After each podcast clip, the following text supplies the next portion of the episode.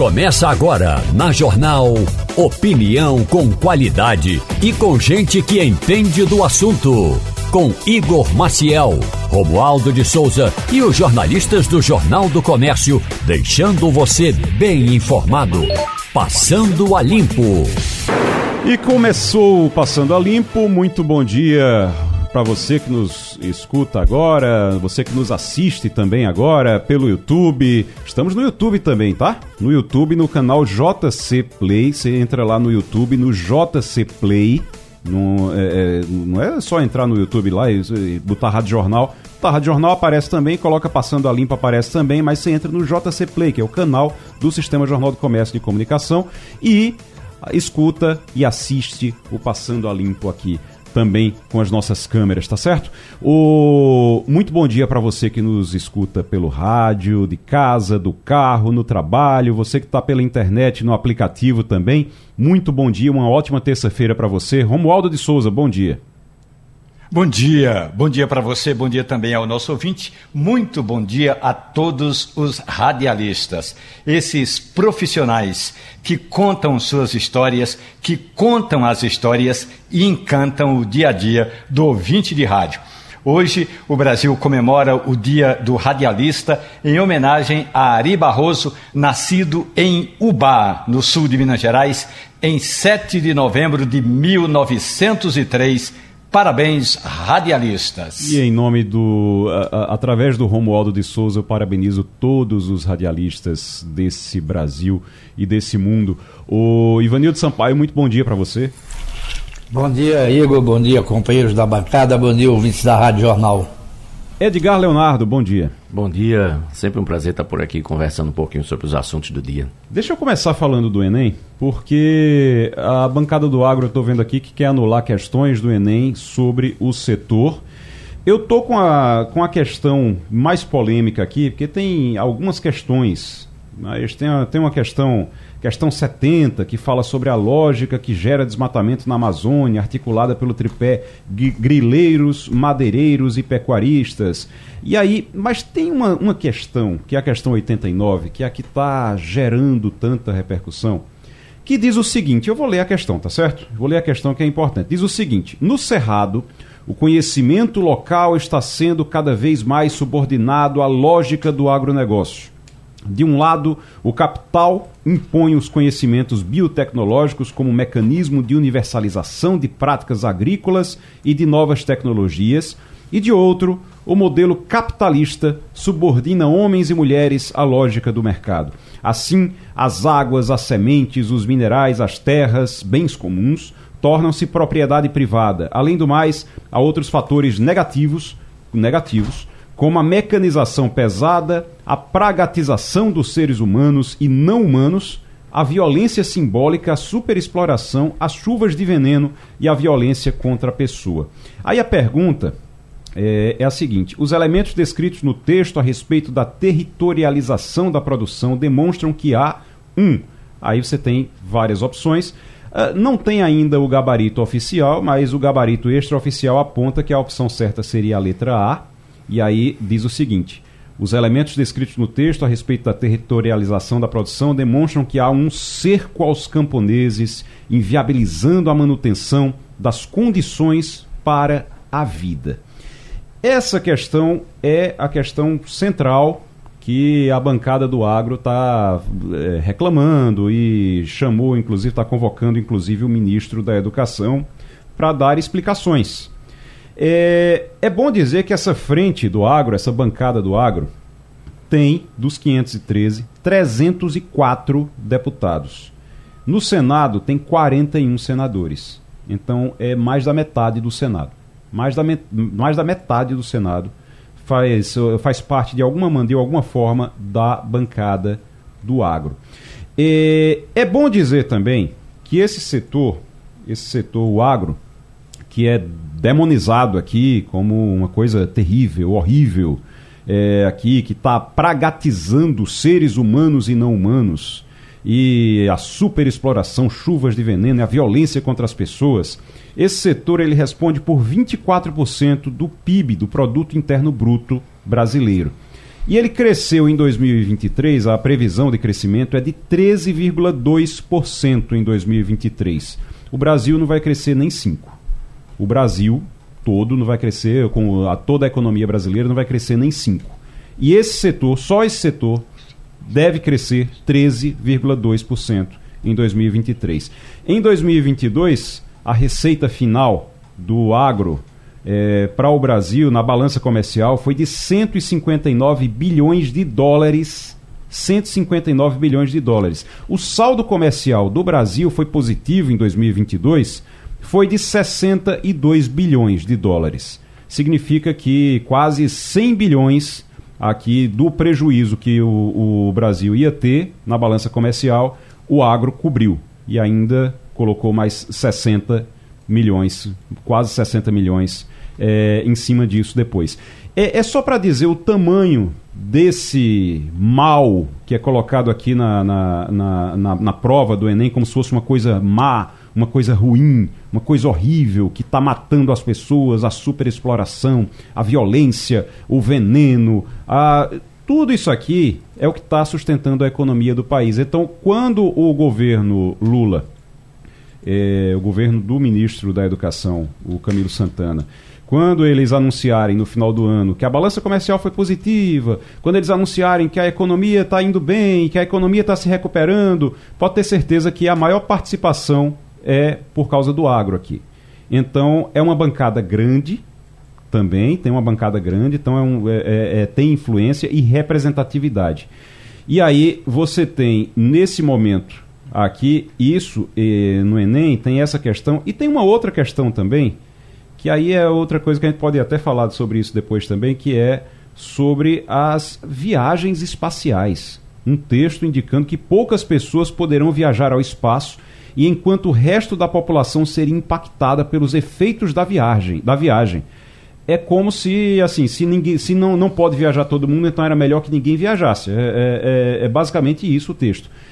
A escolha desses textos, Romualdo de Souza, você que é, que é professor, que é, acompanha isso de perto também, como é que é feita a escolha desses textos? A partir de é, é, quem é que escolhe? Como é que esses textos são escolhidos? É, o Enem tem uma equipe.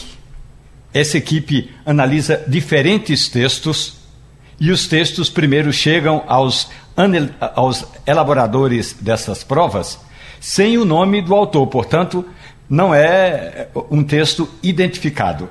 Depois, é bom lembrar que esse texto que vai para o Enem não é apenas qualquer texto, é um texto que ou é, é fator de uma reportagem, de, um, de uma análise publicada na imprensa, ou é de um texto científico.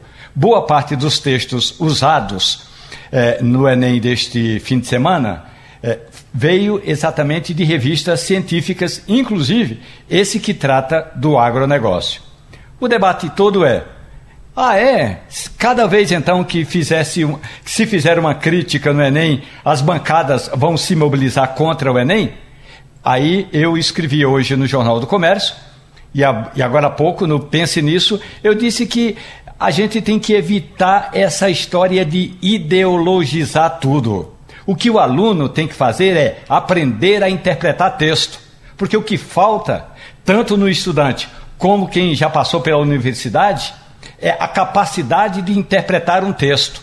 Não é saber o que está escrito, mas é saber o porquê esse texto foi escrito. Ou como a gente diz na semiótica, não é apenas o significado, mas o que, o que está por trás desse significado, que é o conceito do significando. Portanto, o aluno tem mais é que interpretar o texto, concorde ou não com o conteúdo do texto que está no Enem. Ô Romualdo, eu acho, eu acho complicado porque tem muita gente que tem acesso a, a certas informações no Enem a partir da, a, a, partir da prova.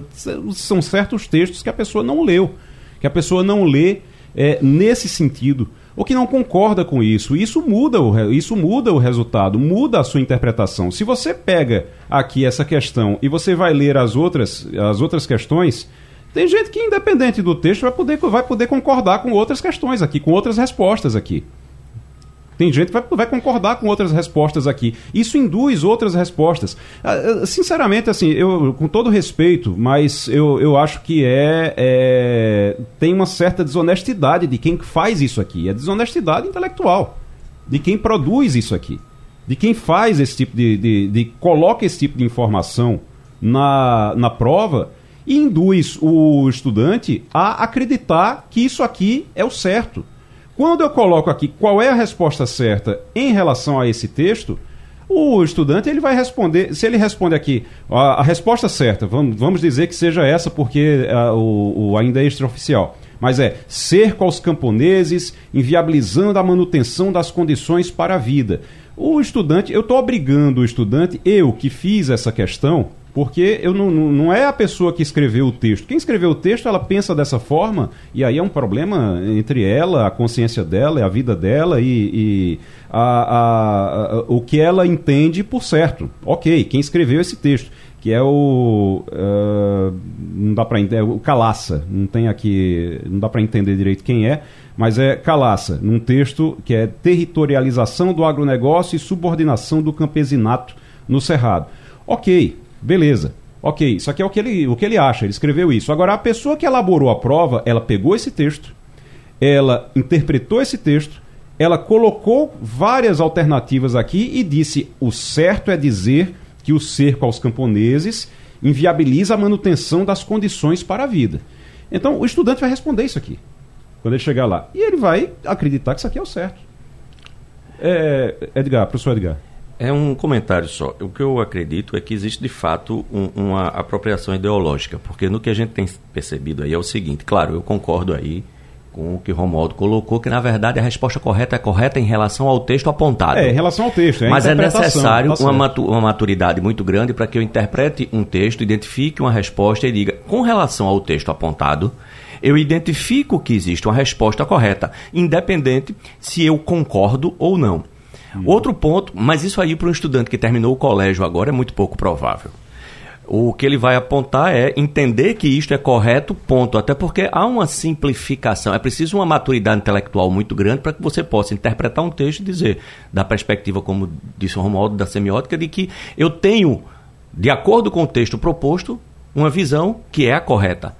Mas, do ponto de vista mais amplo, né, que transcende aquele texto específico, essa resposta não é incorreta porque ela traz algumas imperfeições, ela traz algumas questões né, que fogem da lógica. E aí tem um ponto importante aí também, é que se a gente for observar, ah, mas é um texto científico, ele saiu de uma revista científica, sem nenhum problema, porque revistas científicas elas têm suas correntes né? onde elas divergem entre si do ponto de vista ideológico, onde elas apontam soluções, inclusive porque isso é ciência. A gente discute ciência por isso. Aquela história de que não se discute ciência não existe. Na pandemia, ciência na é... pandemia a gente tinha revista científica publicando que estudos sobre uh, medicamento lá de, de, de, Bolsonaro, aquele medicamento lá de Bolsonaro, da cloroquina, tinha estudo dizendo que estava certo. Então, então tinha, isso estava em revista, tinha revista científica. Mas a revista científica está ali exatamente para discutir. A ciência a gente discute.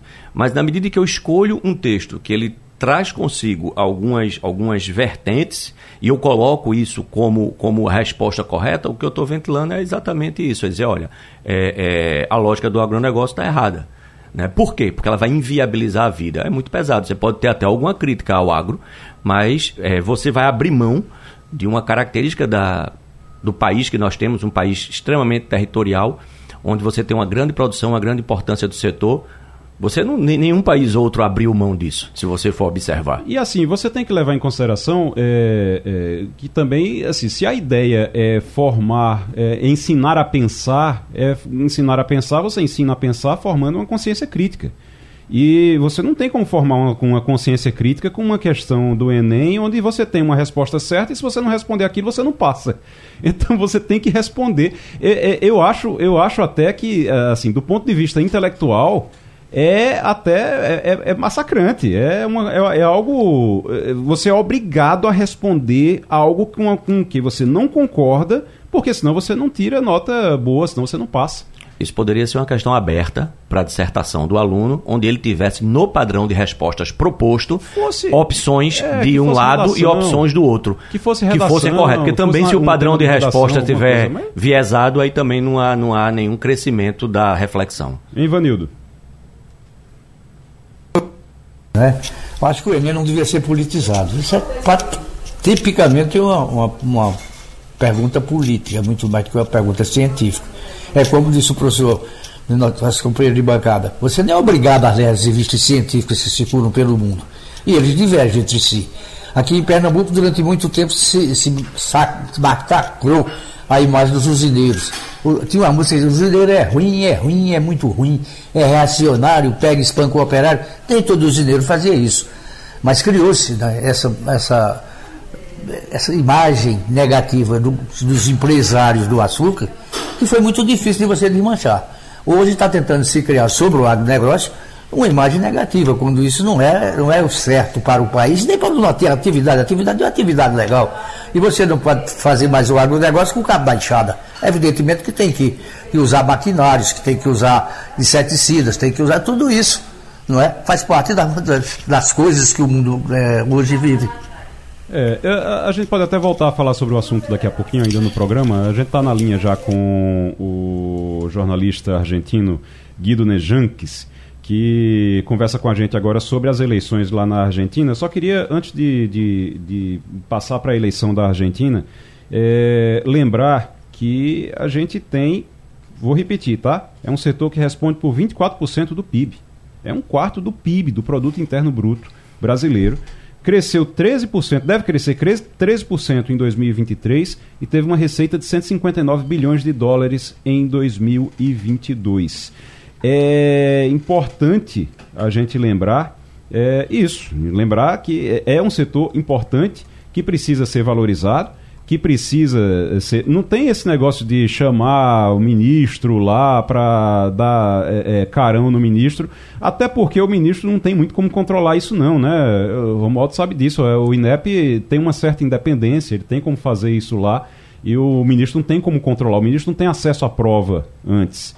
Agora, é algo que realmente deveria ter um cuidado maior com isso. Tem uma coisa muito importante que se falou demais na eleição e principalmente depois que acabou a eleição. Que é a história de unir o Brasil, e a proposta de Lula era essa: vamos unir o Brasil, vamos é, é acabar com as brigas, vamos acabar com os atritos.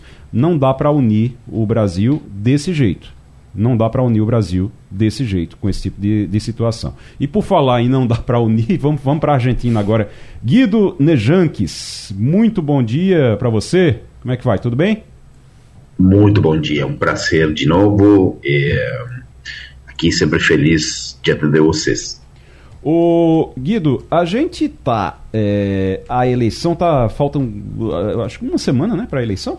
Falta uma semana para a eleição da Argentina? É, um pouco mais de uma semana. Não, 15 dias, 15 dias. Duas semanas. Isso, Duas é semanas. dia 19, domingo eu, 19. Eu estava vendo umas pesquisas e nessas pesquisas, é, tem pesquisa que aparece Milley na frente, tem, tem pesquisa que aparece Massa na frente. A maioria das que eu vi até agora aparece Massa na frente. Agora é uma eleição muito apertada, muito apertada mesmo, né?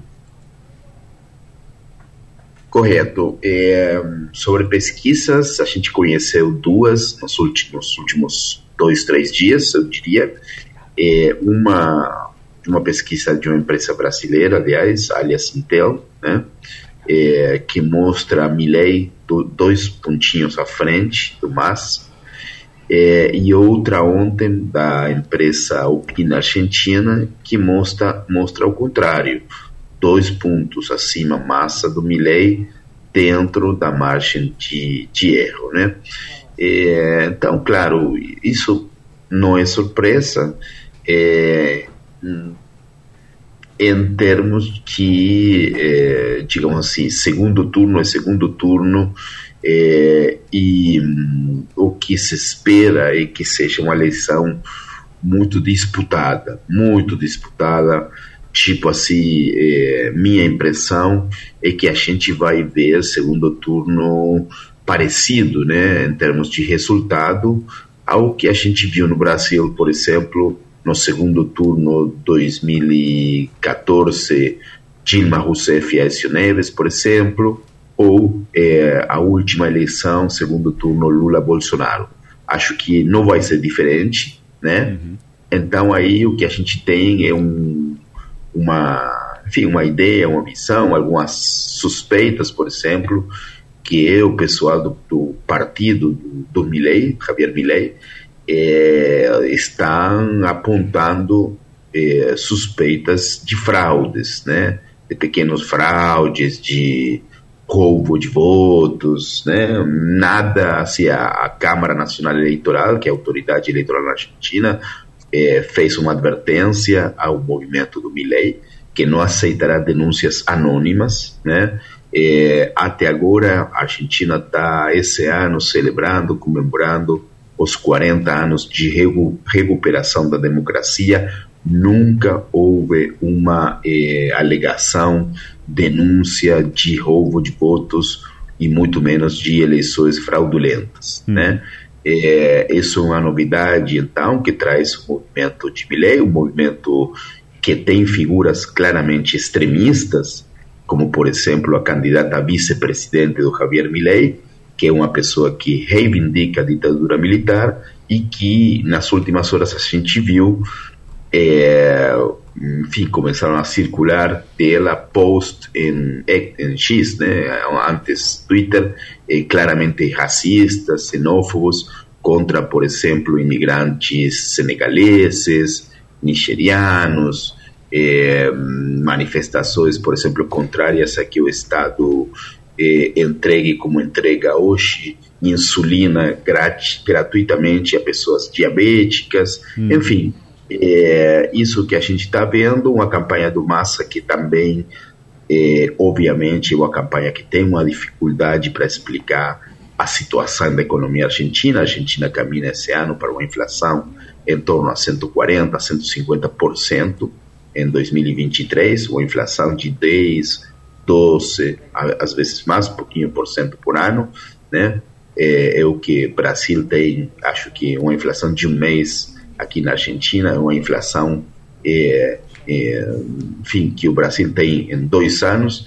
Então, essas são as dificuldades. E também uma outra novidade depois do primeiro turno é o apoio maciço do ex-presidente, do ex-presidente, perdão, Maurício Macri, à candidatura do Milei. Uhum. É, Macri que na uma... eleição de dois o Guido, era uma coisa é, era uma coisa, Guido, que inclusive havia essa, é, essa dúvida se o, o, Macri iria embarcar na candidatura de alguém, se iria ficar neutro, não ia é, chegar, pra, chegar a, de, a, dedicar apoio a ninguém, a declarar apoio a ninguém, mas declarou apoio ao Milley, ele que tinha a candidata a Patrícia era Bullrich, né? A Patrícia que ficou em terceiro lugar. Bullrich e acabou, e acabou é, dedicando esse apoio, declarando esse apoio ao Milley. Deixa eu passar agora para Romualdo de Souza, que você conhece muito bem. Nosso querido Romualdo de Souza tem uma pergunta para você. Guido, muito bom dia para você. Parece que a eleição na Argentina tem um quê de Brasil e um quê profundo. Ontem, o Partido dos Trabalhadores, o partido do presidente Lula, divulgou uma nota do tipo somos massa e não abrimos. Em um dos documentos, em um dos é, é, parágrafos, é, o documento do PT diz que a candidatura de Javier Milei está, abre aspas, representando a extrema-direita e ultra-neoliberalismo econômico do salve-se quem puder. E sobre massa diz, nós, brasileiros e brasileiras, conhecemos bem essa segunda alternativa. Então, o Partido dos Trabalhadores está é, ligado, colado, antenado na candidatura de massa. Guido. Bom, é, isso, isso era o que eu ia colocar, é, Romualdo. É, há muito do Brasil nessa eleição. É, primeiro, porque o, o que aconteceu no primeiro turno é que a, a direita extrema ela engoliu o direita o direito a direita moderada né? É, Patrícia Bullrich não está mais né, é, no páreo eleitoral, né, o partido do Macri, que era considerado um centro-direita, uma direita moderada, ela foi engolida pela extrema-direita do Javier Milei. Javier Milei é um liberal extremista, sim. É, sua candidata a vice já defendeu, por exemplo, a livre venda de órgãos do corpo humano, é, ele defende uma virtual privatização da escola pública, é, ele ele sim traz ou trouxe para a Argentina propostas de liberalismo extremo. E sua candidata a vice-presidente, uma figura que reivindica abertamente a ditadura militar, né? E, claro, ela não, não tem reivindicado as práticas eh, da ditadura militar argentina, mas vamos lembrar, na Argentina houve campos de concentração, os famosos desaparecidos, os voos da morte, figuras importantíssimas, ex-presidentes, eh, ex-presidentes ditadores da ditadura militar que foram condenados em um processo eh, limpo, aberto, eh, da justiça argentina. Né? Um tribunal inédito, em 1985, condenou as principais figuras desse regime à prisão. As mais emblemáticas, presidente Videla e outros ditadores desse processo. E também foram condenadas, na época, líderes eh, guerrilheiros né, que combateram o ordem democrático antes do golpe militar.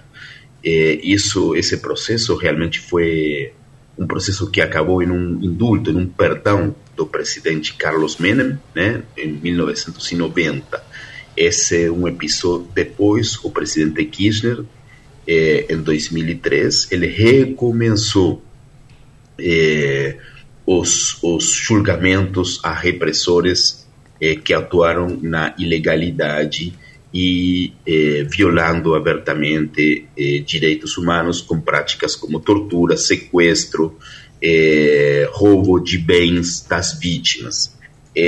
Isso é, evidentemente, ao reivindicar a ditadura militar, o que a candidata do, do Milei, a vice-presidente, eh, reivindica. Mas, mesmo assim, o partido do presidente Macri do ex-presidente Macri está apoiando em peso a candidatura do Milei. O que a gente percebe e a gente sabe, conhece, é um ódio visceral, é uma questão pessoal muito forte entre ex-presidente Macri e um, o candidato e ministro da Fazenda, eh, Sérgio Massa.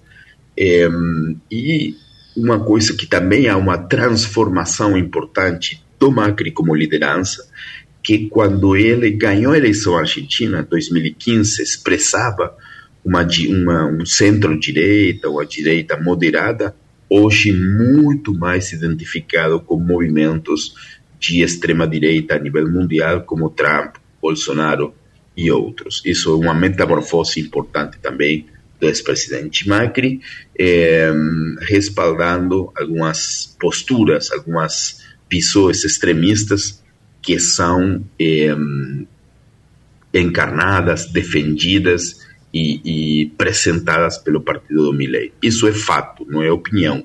Uhum. É, é, se você vê os, os, os posts da, da candidata a vice-presidente, são muito claros, muito claros as mensagens de xenofobia e racismo contra migrantes, por exemplo, senegaleses ou nigerianos. Há muitos senegaleses na Argentina uhum. é, praticando, por exemplo, venda, ambula venda ambulante e tal, e as expressões da, da Victoria Villarroel foram muito claras. E Massa com a dificuldade enorme de ter que defender um governo do qual faz parte, ele é ministro da Fazenda, que, enfim, tem uns resultados econômicos desastrosos.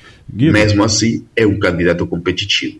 Guido, Quero agradecer a você. Lembrando, a gente vai, vai voltar a fazer contato contigo uh, daqui até a eleição, daqui a duas semanas ainda, mas a gente vai continuar acompanhando aqui.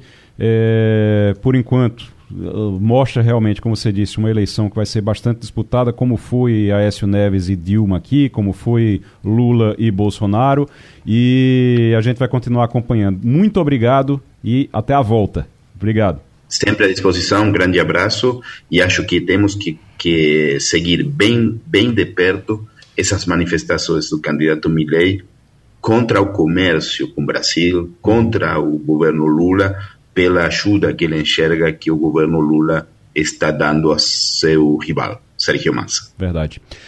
Já na linha conosco, Fabiola Góes. Guerra em Gaza completa um mês com 10 mil mortos, metade das casas danificadas. Conflito Israel-Hamas sem horizonte para ter fim. E o Brasil não consegue tirar os brasileiros de lá de, de Gaza, né? É isso mesmo. Olha, já é a quinta lista de estrangeiros que saem né, da faixa de Gaza. É, e os brasileiros eles continuam fora. Há um apelo muito grande dos, do ex-chanceler Celso Amorim para que as autoridades de Israel evitem esforços né, para que esses brasileiros saiam de lá há um temor muito grande porque a guerra está se escalando. Há uma tentativa muito um, enorme aqui dos Estados Unidos, tanto do presidente Joe Biden como o secretário de Estado Anthony Blinken, que foi de novo, já é a segunda vez nesse conflito em um mês, hoje completa um mês 7 de novembro, e ele esteve lá com algumas autoridades na Cisjordânia, na Jordânia, na Turquia. Não foi, o Blinken não foi recebido pelo Recep Erdogan, que é o presidente turco ele só foi recebido por autoridades e o chanceler da Turquia. A tentativa agora, eles estão mudando de nome, né? agora é para uma pausa tática, não seria mais pausa humanitária, né? nem muito menos cessar-fogo. Então, o que está se negociando agora é o momento em que Israel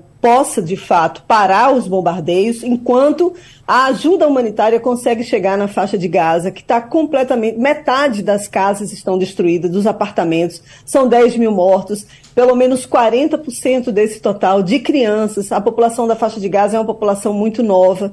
Então, tá, é um desespero muito grande. O secretário-geral da ONU, Antônio Guterres, foi para a televisão de novo ontem para falar, para pedir, fazer um apelo, dizendo que as crianças estão morrendo, que Gaza está virando um cemitério de crianças, porque de fato é, não, há, não há a menor hipótese de, de agora essa guerra parar. Isso vai continuar, Israel vai se defender, porque tem duzentos e poucos reféns ainda com o Hamas, com esse grupo terrorista. A ONU não declara que é grupo terrorista, mas os países reconhecem o Hamas como grupo terrorista. Então está nesse momento de impasse, porque o Hamas quer a libertação de mais de 6 mil presos palestinos que estão em poder de Israel em troca desses duzentos e poucos reféns que estão com o Hamas. Então chegou num impasse muito grande. Enquanto isso, há essa tentativa de saída pelo Egito, né, dos, de, das pessoas que estão presas ali na faixa de Gaza. Israel dividiu a parte norte e a parte sul de Gaza e falou que depois desse conflito vai de fato controlar toda a segurança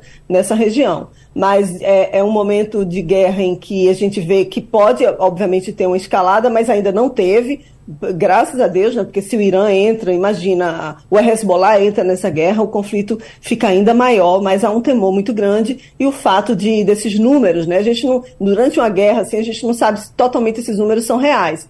Mas é possível que sim. Do lado de Israel já morreram mais de 1.400 pessoas, só que na faixa de Gaza, 10 mil pessoas. Então, realmente, os números são assustadores e muitas crianças no meio dessas vítimas. Fabiola Góes, direto dos Estados Unidos, conversando com o Passando a Limpo, com a Rádio Jornal, Ivanildo Sampaio. Bom dia, Fabiola. Fabiola, a gente vai acompanhando aí a trajetória do ex-presidente Trump, Todo dia ele responde um processo novo na justiça, todo dia aparecem novas acusações contra ele. Mesmo assim, ele continua liderando as pesquisas de intenção de voto para as próximas eleições presidenciais. Eu pergunto a você, é, o governo Biden é assim tão ruim que permite o crescimento de Trump, mesmo com o perfil que ele carrega?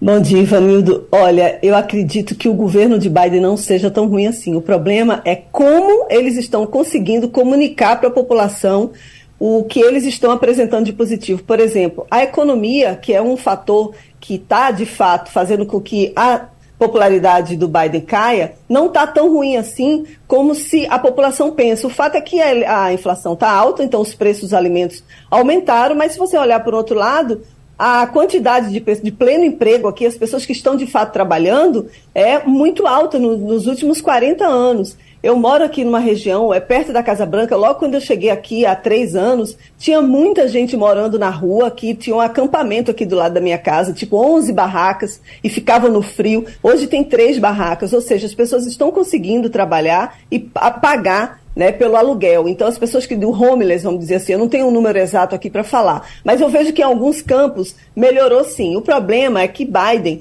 ele fez algumas decisões meio atrapalhadas, por exemplo, aquela saída é, do, do, do Afeganistão naquele momento, né, aquelas imagens ficaram muito fortes assim na população americana. O problema também grande que está se falando aqui é a idade do Biden, né? O Biden vai fazer agora no final desse mês 81 anos e ele mostra uma fragilidade muito grande, diferentemente de Trump. Trump só tem três anos de diferença do Biden, mas as pesquisas agora mostraram que 70% da população acha que Biden está muito velho para ser presidente agora no segundo mandato. Enquanto isso, apenas 19% falam que o Biden, que o Trump está muito velho para ser candidato. Então tem uma diferença muito grande na imagem com que o Biden chega né, para a população de um homem que está enfraquecido. As redes sociais acabaram proliferando muito imagens dele em que ele às vezes tropeçava, às vezes gaguejava, esquecia de falar alguma coisa, e como se a sanidade dele mental, que as habilidades mentais não tivessem boas, mas é, eu não acredito que seja tão ruim assim o governo. O fato é que, para a população norte-americana, a economia é melhor com o Trump, mesmo com todas essas trapalhadas. E o pior não é isso, viu? O pior é que o Biden, ele perde em seis em cinco de seis estados mais importantes aqui nos Estados Unidos, que tem a maior quantidade né, de colégio eleitoral, de delegados que votam na eleição americana. Então, por exemplo, Nevada, Arizona, Geórgia, Michigan e Pensilvânia, o Trump está na frente. E Wisconsin, o Biden ganha só por dois pontos. E isso daí mostra que, se fosse hoje, na, a eleição fosse hoje, vai ser só no ano que vem, mas se fosse hoje, o Trump conseguiria ganhar aqui a eleição nos Estados Unidos, né? Então, a gente vê que tem uma perda de popularidade entre a população mais jovem entre negros também e imigrantes. Pela primeira vez na história, a pesquisa indica que 22% dos negros norte-americanos estão apoiando Donald Trump. Então, por que isso? Porque não, de fato, não se viu uma política efetiva para negros, para os imigrantes. Não houve muita diferença no tratamento que o Biden está dando aos imigrantes comparando com Trump. Então, isso também pesou muito, pesa muito né, no voto do, daquelas pessoas que são de nacionalidades latinas. E, e, e o Biden está perdendo muito essa popularidade. Então, esses estados são estados que são swing states que falam, né, que votam de um lado mais democrata e depois mais republicano, mas ele está perdendo. Então, ele é uma preocupação muito grande. Estão vinculando, pensando já na possibilidade de outros nomes democratas para sucederem, inclusive a Michelle Obama, né, a esposa do ex-presidente Obama, se especula o nome dela aqui, e a Kamala Harris. Até a Kamala Harris, que a gente vê que está apagada, ela se sairia melhor numa possível é, substituição, né, Biden por ela. Ela sairia melhor, três pontos de diferença em relação ao Trump. Então, os, os democratas estão pensando estrategicamente como é que vão fazer. Tem um ano ainda, né, até a campanha, as eleições. Eles já estão começando agora, em janeiro começam as primárias, mas eles estão muito preocupados com esse cenário agora. É, às vezes é importante arrastar mais a decisão também, porque para não parecer que desistiram do governo Biden, né? Se você chega agora e diz Biden, Biden não vai ser candidato, vamos procurar outro candidato, fica parecendo que o, o Partido Democrata desistiu do governo Biden. Prova, eu, pelo que você está falando, Fabíola, eu acredito que Biden não vai ser candidato. Eu já estou começando a acreditar que Biden não vai ser candidato e realmente vão esperar até um, um certo ponto para poder dizer: não, o governo Biden deu certo, mas agora a gente vai com outra pessoa por causa da idade dele, questão de saúde, alguma coisa vai se falar. Mas realmente, se você desiste agora, fica parecendo que o governo Biden deu errado a partir de agora. E aí pode ir realmente é, é, é facilitar a vida de Trump lá na frente. Mas para a gente finalizar, Edgar Leonardo. Fabiola, bom dia. É, voltando aí um pouco para essa questão aí dos brasileiros na faixa de Gaza, é, a gente tem aí a quinta lista e a gente não conseguiu ainda trazer os brasileiros e salientando que o Brasil ele, ele, ele realizou uma missão extremamente importante, significativa, eficiente para trazer os brasileiros que estavam em Israel. Será que a gente não tem aí, de alguma forma, uma, uma retaliação sobre a posição que o Brasil manteve sobre esse conflito como um todo, negando, por exemplo, a, a, a, os atos terroristas de Israel, alguma coisa desse tipo? E como você vê também a questão das Nações Unidas? Será que ela não está saindo um pouco enfraquecida desse processo? Inclusive porque ela não conseguiu sequer votar algumas questões e ainda nós temos o Irã designado para presidir o Fórum de Direitos Humanos. Como é que você vê isso aí? Bom dia, Edgar. Excelente ponderação que você está fazendo, porque, de fato, né, o presidente Lula, desde o início desses ataques, ele, ele não quis defender de um lado ou de outro, mas ele não disse em nenhum momento que o Israel tinha o, o poder e o dever de se defender. Né? E, e, o presidente Lula ele fez algumas declarações, vamos dizer assim, mais favoráveis à Palestina. Então isso daí no início pegou muito mal. Depois ele se corrigiu e a condução do Brasil na presidência da, do Conselho de Segurança da ONU em outubro, né, durante todo o mês de outubro, foi impecável. Tanto foi impecável que o Brasil conseguiu né, 12 votos para tentar aprovar uma resolução para um cessar-fogo. Na, na, verdade, não era um cessar-fogo, era uma pausa humanitária e um corredor humanitário para que a ajuda né, de alimentos e mantimentos, remédios, chegassem lá para a população de faixa de Gaza. E perdeu porque os Estados Unidos foram contra. O que a gente está vendo agora é essa tentativa de saída dos brasileiros. Ele, o Israel está dizendo que é uma lista que seria aleatória, vamos dizer assim, não um sorteio, mas tipo, não tem uma escolha é, para quem vai sair primeiro, eles estão dizendo esse argumento, mas a gente sabe que não é, né? Porque já saíram mais de 200 americanos, por exemplo, os Estados Unidos eles são muito aliados de Israel e de outros países que são aliados também. Então, o Brasil vai ficando de fora, mas tem isso não é porque o governo brasileiro não esteja de fato se esforçando, está se esforçando. O Itamaraty tem, todo dia tem emitido uma nota oficial demonstrando o que, que tem feito, né? O, o nosso, o Mauro Vieira, que é o nosso chanceler, está de fato muito empenhado. Já teve aqui em Nova York, no Conselho de Segurança, umas três vezes nesse mês de outubro, e tem conversado também com lideranças israelenses. Mas o fato é que realmente é, é um impasse e eles estão escolhendo de quem eles querem, né? Então, é um momento em que a ONU ela se mostra mesmo enfraquecida, mas a gente não pode esquecer que a ONU é fundamental, que é importante que a ONU continue existindo, né, nesse cenário mundial, é, para que faça uma tentativa de negociação em todo tipo de conflito que que puder, porque é, tá, se está ruim com a ONU, imagine sem a ONU, né? Então a ONU, ela de fato é muito importante, mas ela está enfraquecida pelo formato que ela que ela está hoje, que ela é composta, porque cinco membros, que são os, os, membros, os membros do Conselho Permanente, eles, são muito, eles têm muito poder. O poder de veto deles é enorme.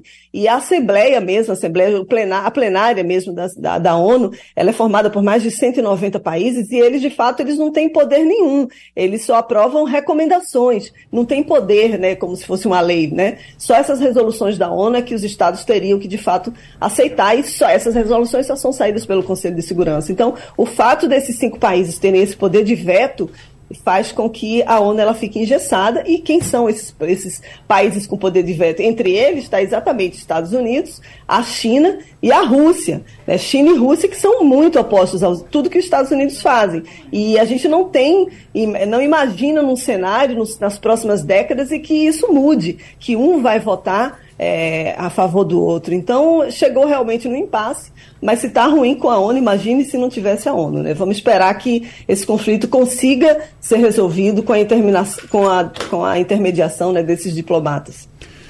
Muito bem. Então, Fabiola, muito obrigado. Fabiola Góes, direto dos Estados Unidos, conversando com a gente. E até quinta-feira, Fabiola. Até quinta-feira, um abraço a todos. Ô, Romualdo, só para a gente é, trazer mais detalhes é, dessa decisão. É, você disse que foi decidido hoje pela de madrugada entre os senadores, com o relator, com todo mundo. Não sabe ainda como vai ser, mas vai ser. Só para a gente explicar novamente, eu estava até conversando aqui com o pessoal aqui pelo, pela, por mensagem, para a gente tentar entender. E isso é sobre os incentivos para a indústria automotiva no Nordeste. Quando foi apresentado o texto, e aí, quando o texto foi apresentado, há uns 15 dias mais ou menos, umas duas semanas, mais ou menos isso, o Eduardo Braga colocou, o senador Eduardo Braga colocou lá o, a volta do incentivo, mas a maneira como ele colocou só atendia a Bahia, só atendia carros elétricos da BID lá na Bahia. E aí Pernambuco seria prejudicado. Você teria aqui empresas, você tem empresas aqui que dependem desses incentivos, que geram milhares de empregos em Pernambuco e que seriam prejudicadas, não receberiam essa, esse incentivo.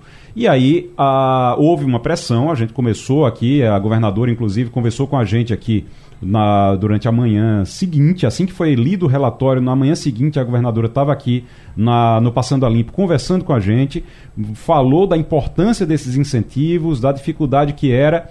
Parece que deu certo, parece que tem agora, né, Romualdo? Foi uma intervenção do presidente Lula, foi isso? Na sexta-feira passada, o relator, o senador Eduardo Braga, me disse que, por ele, tudo bem mas ele precisava submeter a todas as emendas, mais de 700, ao Palácio do Planalto. Afinal de contas, o texto era dele, mas a reforma é do governo.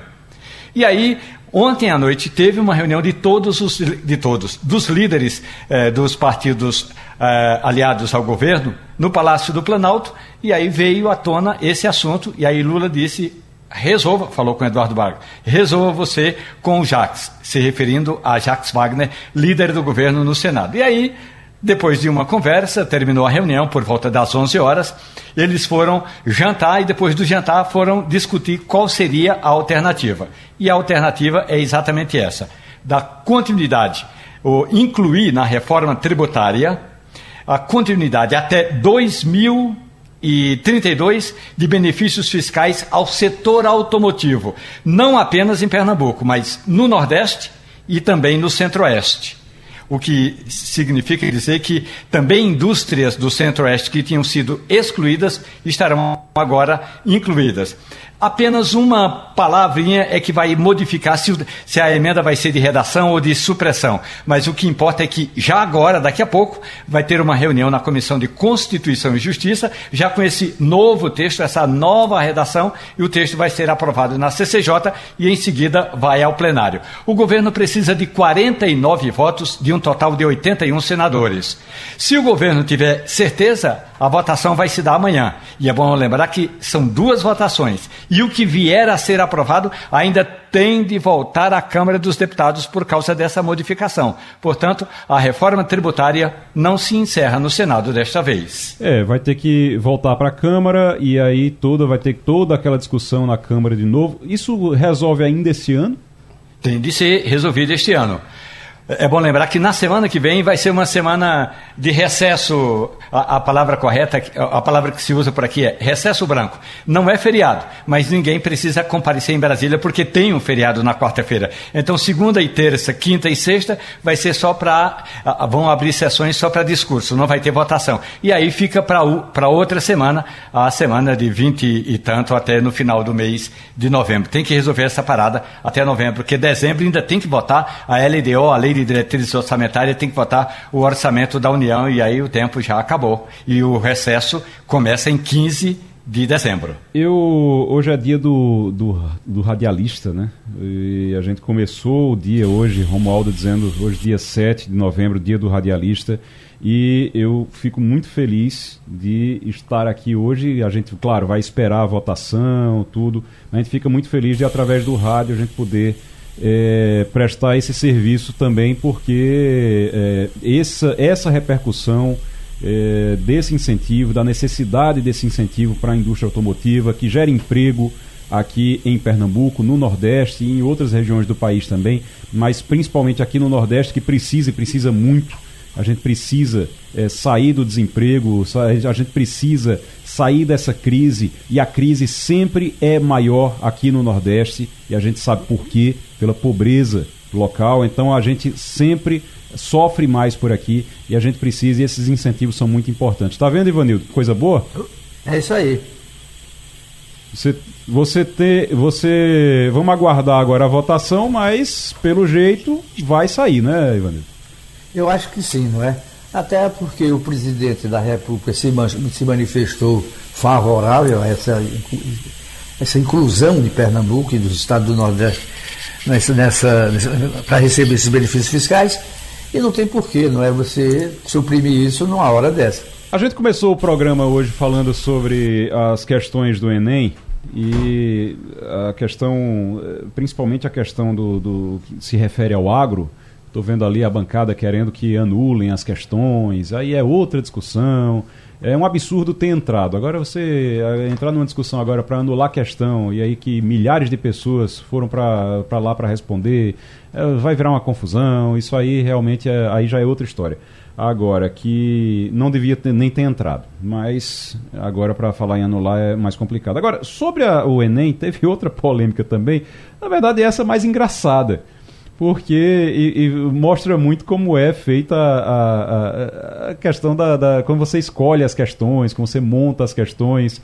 Caetano Veloso, Romualdo de Souza, é, foi tentar responder as questões sobre as músicas dele e não conseguiu? Foi isso? Eu contei no Jornal do Comércio que foi uma surpresa para o filho de Dona Canô, quando ele já estava vestindo o seu pijama azul bebê. E aí a mulher dele falou assim: Ó, oh, Caê, tem um pessoal aí da televisão que está querendo que você ajude a responder as questões do Enem. E tem uma que tem músicas suas. As músicas de Caetano Veloso que estão na, no Enem são Alegria, Alegria, de 1967 e Anjos Tronchos, de 2021. Em Alegria, Alegria, o Enem destacou O Sol nas bancas de revista me enche de alegria e preguiça que lê tanta notícia e de anjos tronchos, eles escolheram um trecho, uns anjos tronchos do Vale do Silício, desses que vivem no escuro em plena luz e por aí afora. E aí vem a questão de número 23. Tem o seguinte enunciado: Embora oriundas de momentos históricos diferentes, essas letras de canções têm algo em comum. Aí tinha a primeira, que é uma referência às cores, a segunda, a percepção da fusão de informações, a terceira, contraposição entre os vícios e as virtudes, a quarta, busca constante pela liberdade de expressão e a quinta, crítica à finalidade. E aí, Caetano Veloso falou o seguinte: pronto, já resolvi. Estão corretas as letras B e D. Portanto, Caetano Veloso seria reprovado porque só pode responder uma pergunta. E a correta é a letra B de bola, Caetano Veloso. Rapaz, é, nem ele que nem ele que escreveu a música conseguiu responder, viu, Edgar? É porque tentar buscar lógica em algo que a princípio, creio eu, né, foi feito para ser arte. E aí depois o autor tá lá, ele construiu aquilo no momento de inspiração dele, etc. E depois a gente que lê o poema, a gente que lê a poesia, a gente que ouve a música, a gente vai e busca né, interpretações, relações causais, que às vezes, na verdade, eles passaram apenas pela inspiração do autor. Né? Claro que devem ter outras inter interferências, às vezes a música, o poema, ele é feito com uma intenção específica, mas muitas vezes é só a expressão da própria inspiração e da arte do, do autor. E aí o autor, quando lê, olha e diz: o que é que estão achando que eu fiz isso por isso? Nem eu sei. né? Deve ter sido isso que passou pela cabeça do Caetano na hora de tentar responder. Né? Eu acho engraçado essa coisa de música. Quando, quando era adolescente, tinha umas coisas, era muito música de Legião Urbana, que tocava muito, e na época, e cada um tinha, e, e todo mundo tinha uma interpretação para as músicas, para as letras, e todo mundo achava que a letra letra falava sobre determinada coisa e era engraçado quando você ia ouvir o autor, uma entrevista do autor. É, no caso da Legião Urbana era Renato Russo, ele dizia: Não tem nada a ver. tem nada a ver com isso. Na verdade, foi sobre. Tem uma história famosa de Drummond sobre aquela história da pedra, né? Da pedra. Uhum. Que ele, o pessoal fez várias interpretações e perguntaram, ele disse: Não, eu só falei de uma pedra. Caravana Federativa.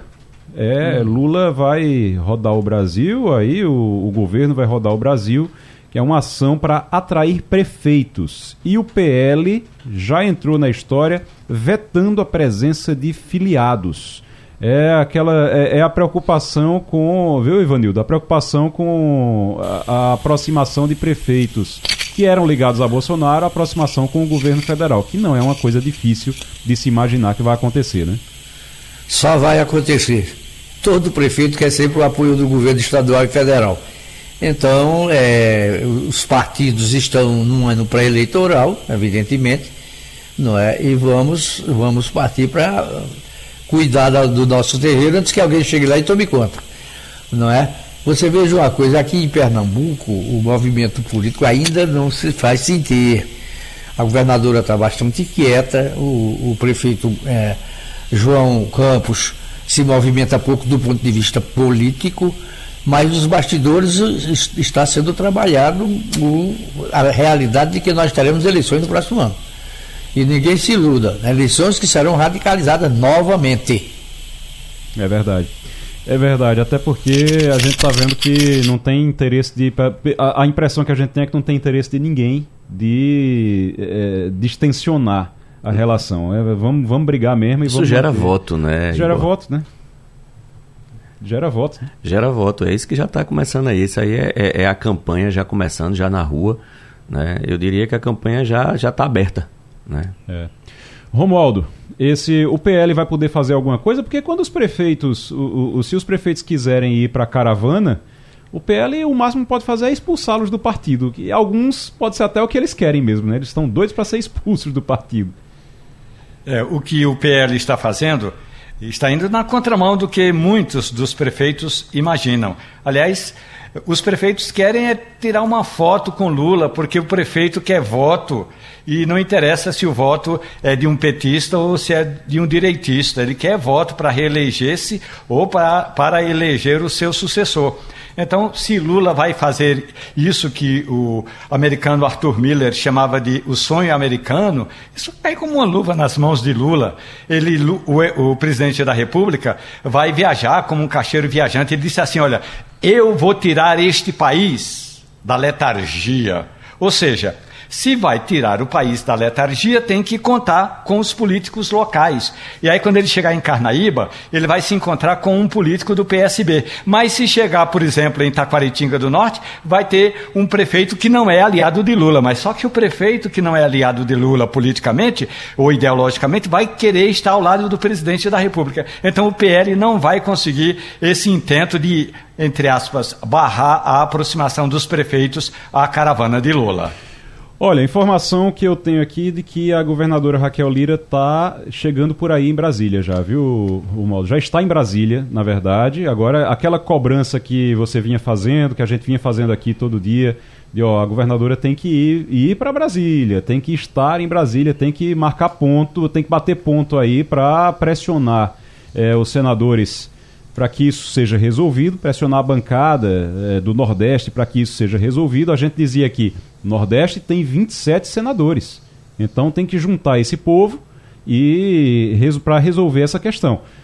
Informação agora é, chegando também de que o também mais informação, eu estou vendo aqui mais informação agora aqui também, a, a nossa Terezinha Nunes que participa aqui conosco da bancada, publicou agora há pouco que Humberto Costa, o senador Humberto Costa, estava confirmando a informação que você deu mais cedo aqui, Romualdo, de que o presidente Lula eh, eh, já, se, já foi lá e disse, já disse que queria que voltasse o incentivo também para Pernambuco, e aí você citou aqui também o Centro-Oeste. Então, vai voltar o incentivo, a governadora está em Brasília, vai acompanhar a votação de hoje aí na comissão. Você vai estar lá na, na, na comissão, na, durante a votação, Romualdo? Eu estarei na comissão, mas antes vou dar uma passada para dar um abraço num dos mais importantes médicos pernambucanos, o doutor Jarbas Barbosa, que vai fazer uma palestra daqui a pouco na Câmara dos Deputados. E então vou lá dar um abraço em Jarbas Barbosa, o homem da Organização Mundial da Saúde, e depois vou à Comissão de Constituição e Justiça. Agora, o que é importante mesmo é, e quando esse texto vai ao plenário? Ontem, o, mini, o líder do governo no, no Senado, Jacques Wagner, disse: Nós temos 60 votos. Olhe, 60 votos de um total de 81 não é fácil conseguir. É, se tem 60 votos, então é um. Em, chegaram num acordo muito bom com os líderes, né? Os líderes, então todo mundo está satisfeito. Agora isso vai ter que voltar para a Câmara. Quando voltar para a Câmara, é, na Câmara tranquilo, céu de brigadeiro em, em, na Câmara? Não? Ah, tranquilo, tranquilo, porque o que modificou profundamente foi essa questão do setor automotivo e um, uma taxa. É, eu não sei agora o nome, mas é uma taxa relacionada à segurança, à segurança pública que vai ser é, é, é, reavivada, ou, é, é, vai ter continuidade na conta de luz. Hoje, quando você a, a, paga a sua conta de luz, você também paga pela iluminação pública. E essa parte da iluminação pública não é somente iluminação, é também segurança pública. Então isso aí vai continuar. Então vai ter um, talvez tenha um pequeno acréscimo na conta de luz. Muito bem. Tá bom então, o Edgar Leonardo, Romualdo de Souza, Ivanildo Sampaio, muito obrigado a vocês pela participação hoje eh, na nossa bancada. Obrigado a você que nos acompanhou agora também. pelo rádio, pelo aplicativo, pela internet, pelo YouTube também. Você acompanha também pelo YouTube. Tô até dando tchau aqui agora para você. Tá vendo? Romualdo também aparece na, na, no YouTube. Todo mundo que tá na câmera dando tchau agora para o pessoal do YouTube. Aê, pessoal que tá assistindo também pelo YouTube no JC Play. Você entra lá no YouTube, no canal JC Play e acompanha também a Rádio Jornal. Um grande abraço, muito obrigado. Amanhã a gente volta. Lembrando que agora na sequência você tem tudo é notícia com a Natália Ribeiro, também o, o, debate com a Natália Ribeiro e, na sequência, Vitor Tavares chega com a edição do meio-dia. Um grande abraço e até amanhã.